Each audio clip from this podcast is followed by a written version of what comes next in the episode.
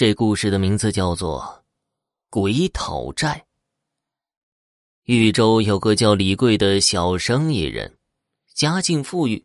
他有个最好的朋友，名叫葛虎。两个人从小到大都是一对人人羡慕的好朋友，相处的犹如亲兄弟一般。谁家有难处，另一方都会鼎力相助。李贵的性子开朗热情。而葛虎却是不善言辞，但是啊，聪明伶俐，很会办事儿，也很能干。虽然如此，但他家日子过得很是贫寒，因此李贵经常的接济他们家，让他很是感动。过了几年，葛虎家日子还是过得不好。李贵看到葛虎的儿子已经快长大了，需要聘礼娶妻，很是为他着急。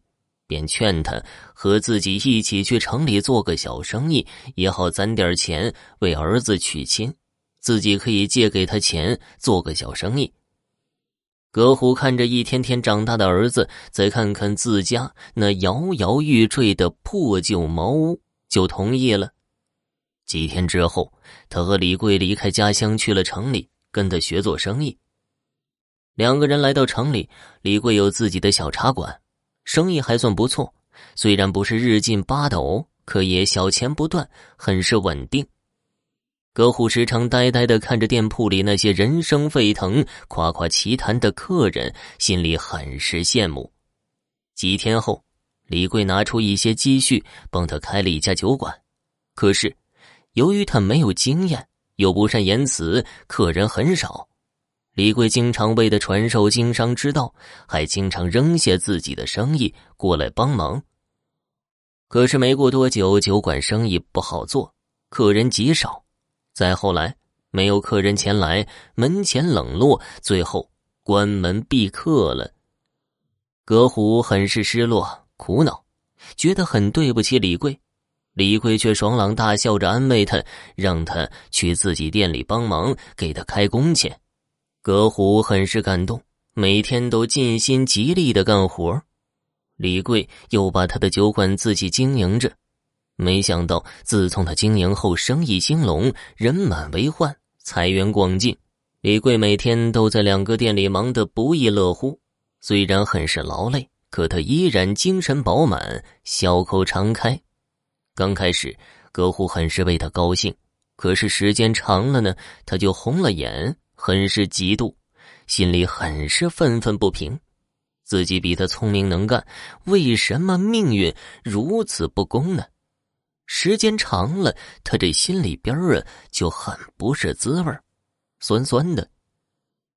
几个月之后，李贵赚了个盆满钵满，虽然给了葛虎很多银子，可是葛虎还是极度的发狂，想着自己的儿子如今快要成亲的年纪。可是家里边日子贫寒，房子破旧。虽然李贵给了他不少银子，可他心里边还很是失落，一连几天都夜不能寐，想了好久，这心里边就生出了毒计。不久，临近年关，两个人准备回家过年了，走在路上归心似箭，一路上葛虎都很是殷勤，对李贵照顾有加。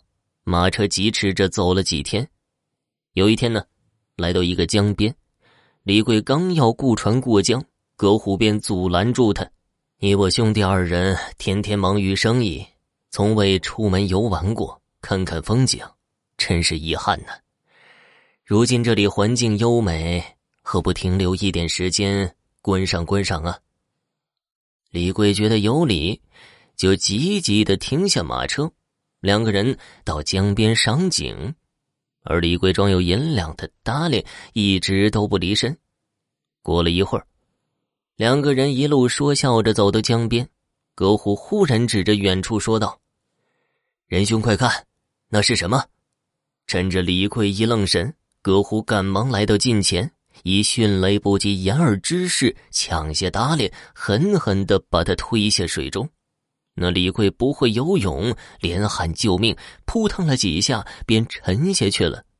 葛虎急急忙忙的拿着搭裢，赶着马车疾驰离去。几天后到了家，葛虎没有到家，而是直奔李贵家里，告诉他的家人，李贵有个同行欠他一笔钱，一直不还。